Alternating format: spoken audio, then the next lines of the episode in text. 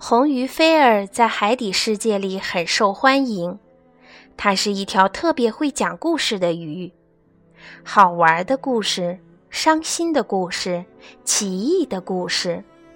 每天晚上，鱼宝宝们睡觉前，它都讲很多很多故事给他们听。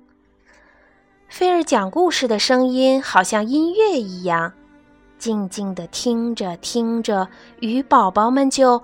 呼呼呼呼，不知不觉地进入了甜甜的梦乡。菲儿，谢谢你了，宝宝们睡得那么香甜，可多亏了你呢。鱼妈妈们都来感谢菲儿。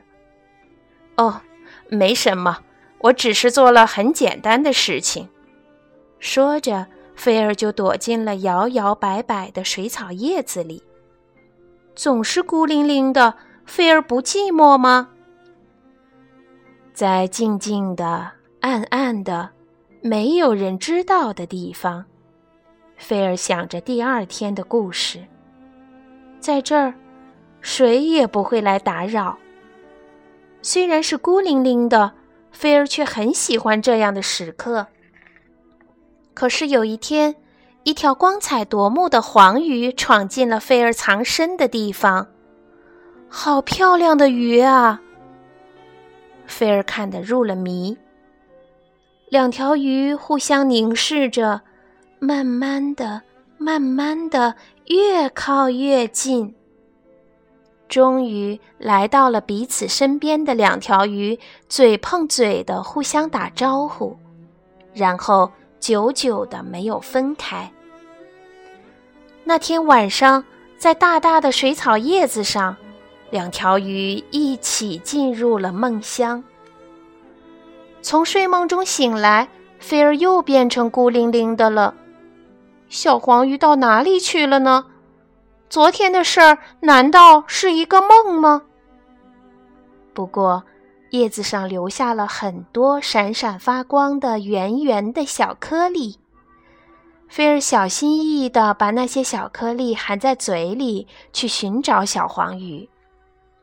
早上好，菲儿！鱼妈妈们跟菲儿打招呼，可是菲儿默默的，一句话也不说，就游走了。它怎么了？大家都感到很奇怪。喂，菲儿，菲儿！你要去哪儿啊？这可真少见呢，菲儿。海马们纷纷问。菲儿还是一句话也不说。哎呦，哎呀呀，小心呐！螃蟹们气得涨红了脸，满口牢骚。好不容易搭起来的螃蟹金字塔毁掉了，可是菲儿一点儿也没有注意到是自己弄坏的。摆摆尾巴游走了。喂喂，菲儿，等一等，你看起来好像有点不太舒服呀。医生跟菲儿打招呼，让我给你检查检查，到这边来，也许病得很重哦。可是菲儿依然不理不睬，摆摆尾巴游走了。不知不觉，菲儿来到了海底深处。忽然，一个大大的黑影子从眼前经过，啊，是一条大鲨鱼！菲尔慌慌张张的逃进水草丛里。就这样，一天又一天，一天又一天，菲尔游啊游啊，不说话，也不吃饭，身体渐渐的瘦了下来。他想念着小黄鱼，心里很难过。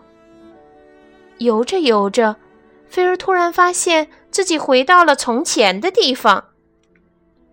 菲儿不敢相信自己的眼睛，眼前就是自己一直寻找的小黄鱼。菲儿想说些什么，张开了嘴，可是从嘴里出来的是很多很多的鱼宝宝。它们轻轻地、摇摇摆摆地从嘴里一下子涌了出来，在水里游散开。从那天起，菲儿不再是孤零零的了，每时每刻都和黄鱼在一起，被孩子们围绕着，摆着尾巴游啊游啊。晚上，菲儿的故事会又开始了。今天是什么故事呢？看，比以前还多得多的鱼宝宝，高高兴兴的等着呢。